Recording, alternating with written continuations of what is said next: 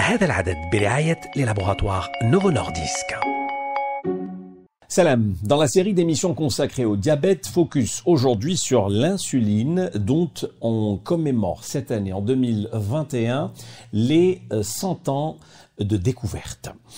Définissons d'abord, c'est quoi l'insuline C'est une hormone sécrétée par le pancréas et chez une personne non diabétique, la sécrétion se fait d'une manière continue pour réguler notamment le taux de glucose dans le sang, ce qu'on appelle communément la glycémie. Lorsqu'on mange, celle-ci augmente légèrement, puis diminue pour atteindre un taux normal. Le glucose récupéré est converti alors en réserve et en énergie. Eh bien, tout ce système ne fonctionne pas correctement chez les personnes qui développent un diabète. السكري نركزوا اليوم على الانسولين. هرمون يفرزه البنكرياس عند شخص غير مصاب بالسكري يتم الإفراز بشكل مستمر لتنظيم مستوى الجلوكوز في الدم. عندما نأكل تزداد الانسولين قليلا ثم تنخفض لتصل إلى المستوى الطبيعي. يتم تحويل الجلوكوز الذي تم جمعه الى طاقه هذا النظام باكمله لا يعمل بشكل جيد مع الاشخاص المصابين بداء السكري De quel type de diabète parlons-nous Type 1, injecte-t-on oui ou non de l'insuline dans ce cas Type 2, l'insulinothérapie devient-elle une nécessité après une certaine évolution de la maladie Nous parlerons forcément du passage à l'insuline, sujet que certains patients considèrent délicat. Euh, ce passage est souvent mal compris, mal vécu, inquiétant, une appréhension liée à des préjugés et surtout à un manque d'informations. Il faut savoir enfin qu'il existe plusieurs types d'insuline, ou devrions-nous dire plusieurs familles. Nous allons comprendre tout cela avec notre invité du jour, Healthy Healthy, c'est tout de suite.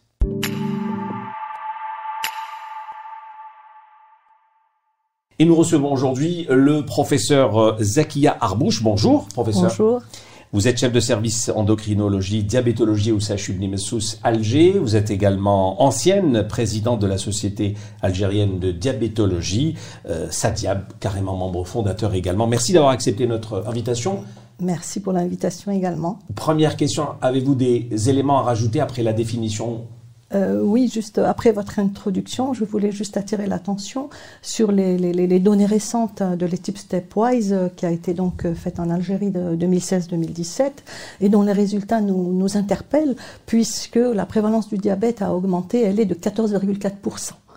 دونك باش حبيت نقول يعني للمستمعين باللي داء السكري راهو يزيد في بلادنا واللي هذا يعني لازم ناخذ بعين الاعتبار هذا le, le, ce, ce, côté donc euh, des, des, des, connaissances. Très bien. Alors professeur, un détail qu'il faudrait peut-être clarifier aussi avec vous dès l'entame de cette émission, s'agit-il d'une perturbation dans la production ou plutôt dans la sécrétion de l'insuline يعني هل هناك اضطراب في إنتاج أو في إفراز الأنسولين؟ كما قلت في المقدمة تاعك يعطيك الصحة. كاين نوعين من مرض السكري. كاين مرض السكري من النوع الأول ومرض السكري من النوع الثاني. وهاد النوعين هما les plus les plus fréquents. هو النوع الثاني. النوع الأول من 10% من مجموع امراض السكري. و la physiopathologie يعني المعنى تاع la physiopathologie تاعهم ماهيش كيف كيف. المرض السكري من النوع الأول هو يعني إن البنكرياس ما يفرزش الإنسولين. المريض ما عندوش الانسولين. لازم له الانسولين باش يعيش. والمرض السكري من النوع الأول كي يبدأ يبدأ المريض يشين بزاف يعطش بزاف يعني الأعراض تكون تبان تبان بزاف. donc تمتم نقدروا نقولوا بلي هذا عنده مرض سكري ونمدوا له الانسولين لأن البنكرياس تاعو ما يفرزش ما يفرزش هذا الهرمون اللي لازمة باش نقدروا نستعملوا السكر. أما مرض السكري من النوع الثاني اللي هو يعني اللي نصيبوه بالكثرة 90% من أمراض السكري منتشر donc بزاف وهذاك النوع اللي ماشي ما عندوش الانسولين. عنده الانسولين mais الانسولين ما تخدمش مليح. كي نشخصوا مرض باللي عنده مرض سكري من النوع الثاني هذه حاجة يعني مهمة. يكون هذاك المرض كان مشى فيه بالك خمس سنين ست سنين من قبل بلا ما يكون يحس به لأن ما كاش أعراض. كي نشخصوه بلي عنده مرض السكري من النوع الثاني يكون البنكرياس تاعو يخدم ما يخدمش كيما واحد اللي ما عندوش مرض سكري. ومع السنوات يبدا ينقص même هذاك الانسولين اللي هو يفرزو يبدا ينقص.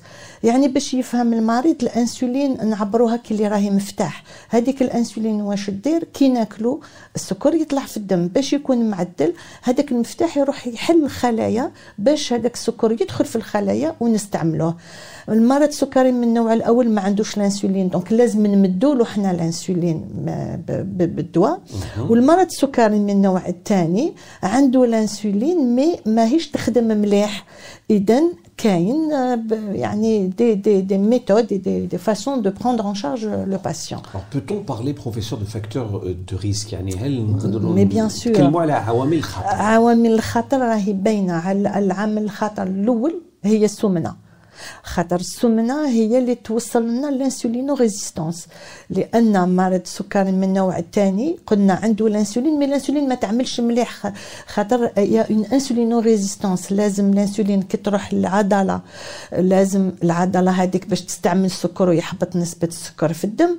آه الكبدة ثاني الانسولين تروح للكبدة باش آه كي في النوم كي نكونوا نايمين. الصباح كي نوضوا يكون السكر تاعنا معدل.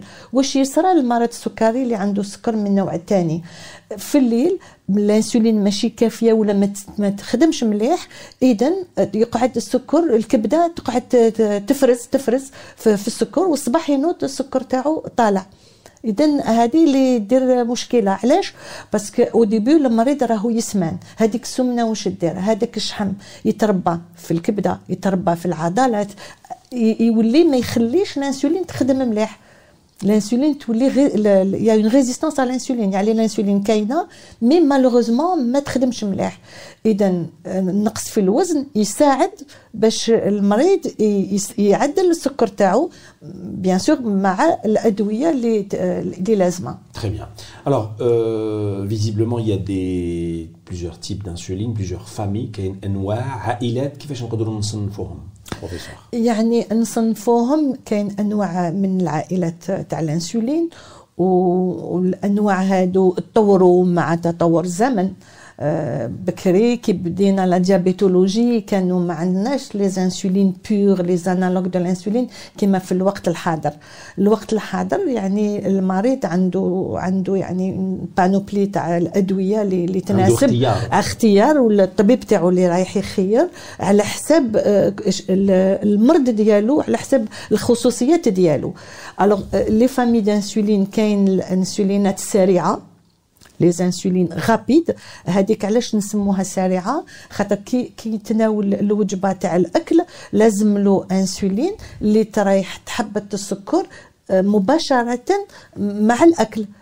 donc هاد les insulines يصلحوا باش يساعدوا la postprandiale ينزلوها وكاين les insulines اللي يشدوا 24 ساعه هادوك les insulines تاع 24 ساعه مثلا عندنا actuellement في في الصيدليات عندنا la détémir عندنا la glargine وكاين même اللي رايحين يجوا جدد أطول من 24 ساعة. هادوك باش يعدلوا السكر على دائرة 24 ساعة. والكثره الكثره هادوك يأثروا على يعدلوا السكر تاع الصباح وريفي كيما هضرنا دركا قلنا باللي الكبد يفرز مالغري نكونوا أجان كي نرقدوا رانا ما ناكلوش بصح الكبد يقعد يفرز السكر. اذا هذه الإنسولين تاع 24 ساعة باش تعدل لا غليسيمي السكر تاع الصباح. كي نوض المريض يصيب السكر تاعو معدل هذيك grâce à الانسولين تاع 24 ساعة.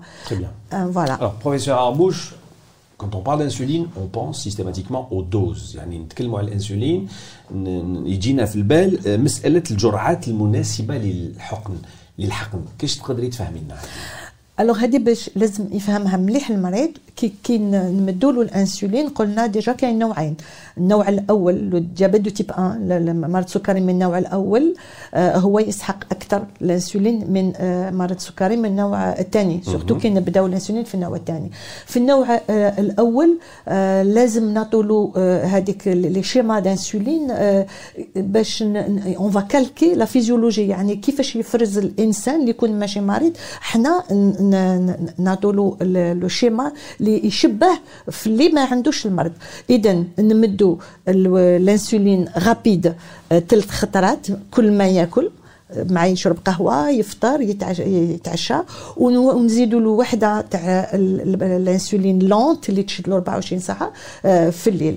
أما question de dose يعني كي نبداو نبداو آه، على حسب 0.2 unité par kilo de poids donc هنا الطبيب اللي يعني يشوف مع المريض ديالو يبدأ بهاد la dose ومن بعد بالعقل يزيد ولا ينقص على حسب بزاف آه، الحوايج. أما النوع الثاني كي نبداو آه، نبداو ب une dose ثاني صفر فاصل ثلاثة صفر فاصل اثنين ونبداو غير تاع الليل نعطو une dose في الليل تاع la lente ومن بعد اذا ما كفاتش هذه تاني تعود إلى الطبيب مع المريض تاعو يشوف يعني وين راه المشكل. est-ce que المشكل c'est آه، السكر تاعو الصباح كي طالع est-ce que المشكل كي ياكل اللي يطلع له بزاف سكر. يعني آه، ما كاش un schéma pour tout le monde Et vous venez de répondre à la question du temps. يعني les doses et le temps. Absolument. الوقت واللي لازم نديروا فيه هاد الجرعات هذوما alors l'entourage familial professeur il doit être vigilant. يعني Oui. لازم نعسوا المريض est-ce que تشك روحه نقولوها بالعاميه ولا لا لا qu'est-ce que vous préconisez sur ce chapitre surveillance de l'entourage familial? يعني يعني إحنا مثلا كي كي نستقبلوا امراض اللي عندهم مرض السكري من النوع الأول ولا من النوع الثاني اللي رايحين نديروا له نديروا له يعني الانسولين إحنا ماذا بينا كي نبداو نداو المريض نديروا إحنا في en tout cas في, في ال service وين نخدم عندنا des séances تاع l'éducation thérapeutique كما نقولوا باش نوعوا المريض المريض باش نفهموه على هذا الدواء الجديد التوعية الصحية على هذا الدواء الجديد خاطر فيه شوية كمام حوايج اللي لازم يعرفهم. إذا نقولوا له إذا كان راجل نقولوا له ماذا بك؟ لو كان يعني المراه ديالك تجي معاك إلا كان un adolescent باباه ولا يماه يجي معاه. يعني مليح نوعوا même l'entourage اللي يكون يكون accompagné باش يسمع هذوك النصائح. خاطر نعرفوا بلي الانسولين مثلا par effet secondaire يقدر يحبط سكر l'hypoglycémie alors لازم اللي معاه لازم المريض واللي معاه يعرفوا واش هما les signes تاع كي يحبط السكر واش لازم يديروا. immédiatement donc لازم مليح التوعية للمريض اولا و l'entourage تاعو. Alors, si on s'intéresse à l'éducation thérapeutique, on parle systématiquement de ce passage à l'insuline. Euh, je présume que vous avez eu des cas, يعني جاو ناس كي تقولي لهم بلي راكم رايحين تجوزوا الانسولين ils le prennent mal. ما ياخذوهاش مليح À votre avis, comment peut-on expliquer euh, ce genre Oui. de situation هذه يعني باش نقول المرضى هذه آه، من آه، يعني من من قلبي ونخممها يعني وكامل الأطباء يخموها يا مريض هذه le passage على الانسولين انت صح كان عندك مرض سكري. بالك ست سنين سبع سنين ثمان سنين تشرب غير الكاشيات ومن بعد هذيك les comprimés ما عدلولكش سكر اذا رايح نبدلوا لك الانسولين هذه ما هي الغلطة ديالك؟ خاطر انت ما تبعتش مليح. كاين مرضى يقولوا لي آه طبيبة أنا ما نحبش الانسولين أنا جاري دارها ولا ما يشوفش. لا هذا كامل c'est des fausses idées هذه يعني أفكار خاطئة. c'est normal هذا المرض السكري كي طول في بنادم. قلنا بلي البنكرياس يعيا يولي يعيا يجي نهار اللي فاش يسحق الانسولين. وقد ما نعطلوا إلا لازم الانسولين وحنا نزيدو نعطلو. المريض ما يحبش. الطبيب ما يعني ما il l'a pas vraiment convaincu ويزيد يقعد عام عامين. هذا كامل راك راك تخسروا انت. خاطر يجيكم بعد آه، des complications donc كي الوقت اللي لازم تسدر فيها الانسولين ما تخافوش ديروها. الانسولين ما هي غير دواء كيما دواء واحد آخر. هي هرمون اللي عندنا في الجسم. وفي هذيك اللحظة هذاك المريض تولي هذيك الهرمون ناقصة. نقصت له. لازم نعوضوها له. يعني ما لازمش الواحد يولي يخاف ولا هي دواء كيما دواء واحد اخر Il y a beaucoup de personnes qui vivent des années, des décennies sûr, avec le diabète sans s'en plaindre. إليا دي مالاد اللي يقبلوا هذاك الدواء ويتبعوه وما تقولوش بلي محسوب واحد لازم يكون قرا بزاف ولا خرج من الجامعة باش يقدر يتبع الدواء تاع الانسولين نو انا عندي دي مالاد ما راحوش كامل المسيب نساء كبار شيوخه كي نبدا لهم الانسولين يتبعوا ما عندي حتى مشكل سي اون كيسيون دورغانيزاسيون امر تنظيم امر تنظيم وامر داكسبتاسيون سي تو الانسان لازم يتقبل لازم يتقبل المرضى طهر بين نتقبل المرض يقول هكذا هذا الانسولين بالوقت الافراز ينقص تاع الانسولين Alors, nous avons quelques questions de, du grand public, je vais vous les poser, mais avant, professeur, parlez-nous un peu des nouveautés thérapeutiques progrès de la médecine, bien sûr. Euh, qu'est-ce que vous pouvez nous dire là-dessus? Est-ce que ça existe en Algérie? C'est disponible? Ça va l'être? Où serait de l'électroline à ce sujet bon نقدر نقول déjà في الوقت الحالي يعني الحمد لله. عندنا أدوية عندنا les analogues de l'insuline rapide يعني يساعدوا بزاف pour les gérer les glycémies postprandiales عندنا des analogues d'insuline lente et même des biosimilaires d'insuline lente وان شاء الله رايح يجونا ثاني des des des analogues lents اللي يشدوا ماشي غير 24 ساعة يقدروا يشدوا حتى ل 36 حتى 40 ساعة. يعني وعلاش مليح كي يكون الوقت طويل malgré كنديروا une injection le soir بصح الافراز تاع هذيك الإنسولين يكون بطيء donc ما, ما تكونش ما تكونش ال risque تاع l'hypoglycémie surtout في الليل. donc هادو يعني يزيدوا en plus la safety مليحة يعني للمريض. أسئلتكم على وسائل التواصل الاجتماعي. سؤال أول بروفيسور la famille d'insuline injectée a-t-elle une relation avec l'ancienneté du diabète؟ يعني كي يكون واحد مرض سكري قديم ولا لا لا. معلوم. كي كي يكون عنده مرض سكري ما نهضروا على النوع الثاني خاطر النوع الأول قلنا من الأول نديروا له الانسولين فرات النوع الثاني كي آه يكون عنده ستة سبع سنين من مرض السكري.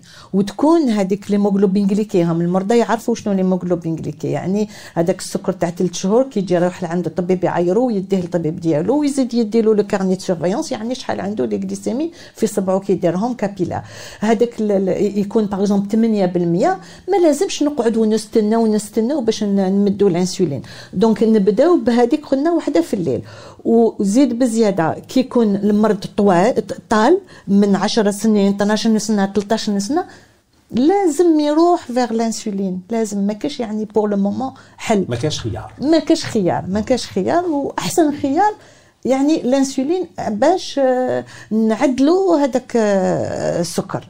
لكن il faut préciser كي نروحوا للانسولين ça veut pas dire ناكلوا واش نحبوا نديروا واش نحبوا لا لا parce qu'attention il y a des malades qui pensent que étant insulinodépendants ils peuvent tout se permettre. لا لا. ما نقولش insulinodépendant نقول insulino-requérant و insulino-nécessitant يعني نقولوا نسحقوا الانسولين.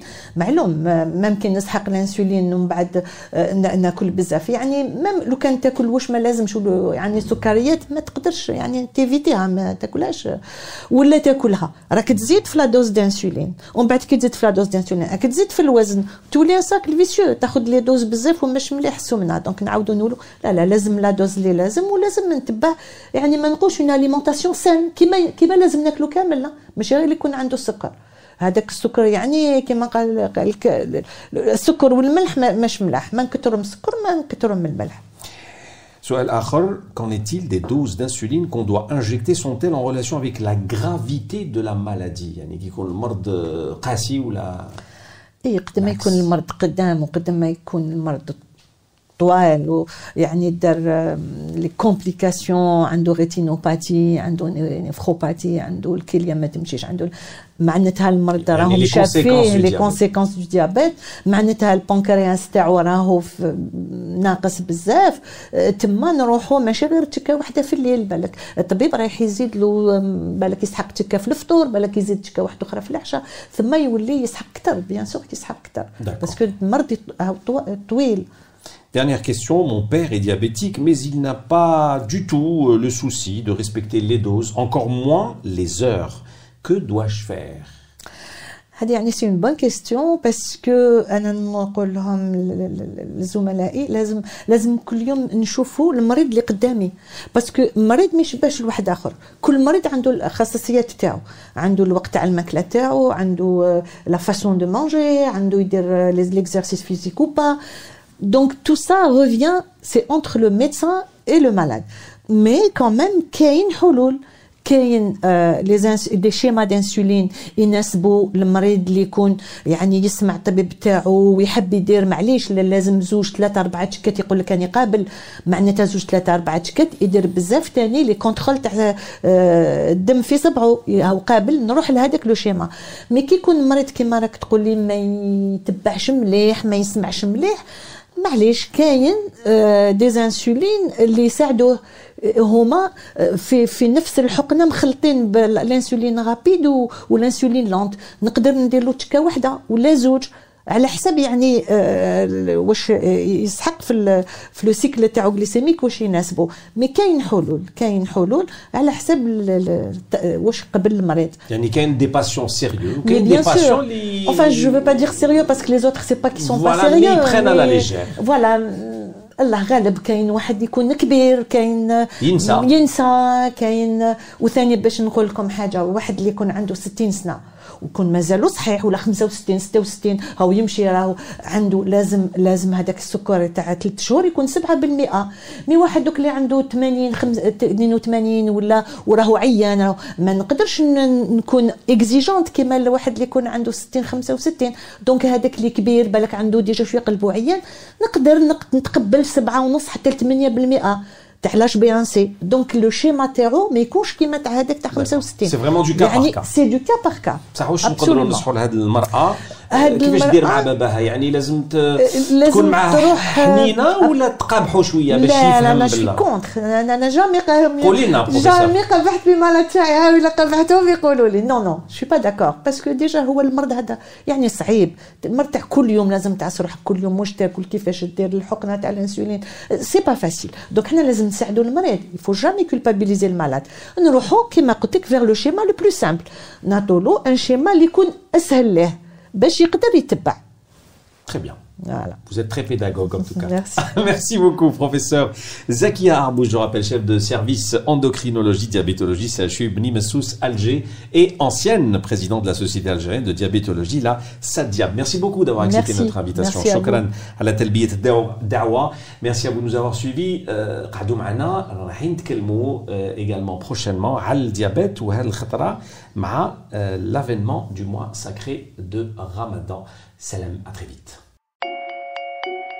هذا العدد برعاية للابوغاتوار نوفو نورديسك.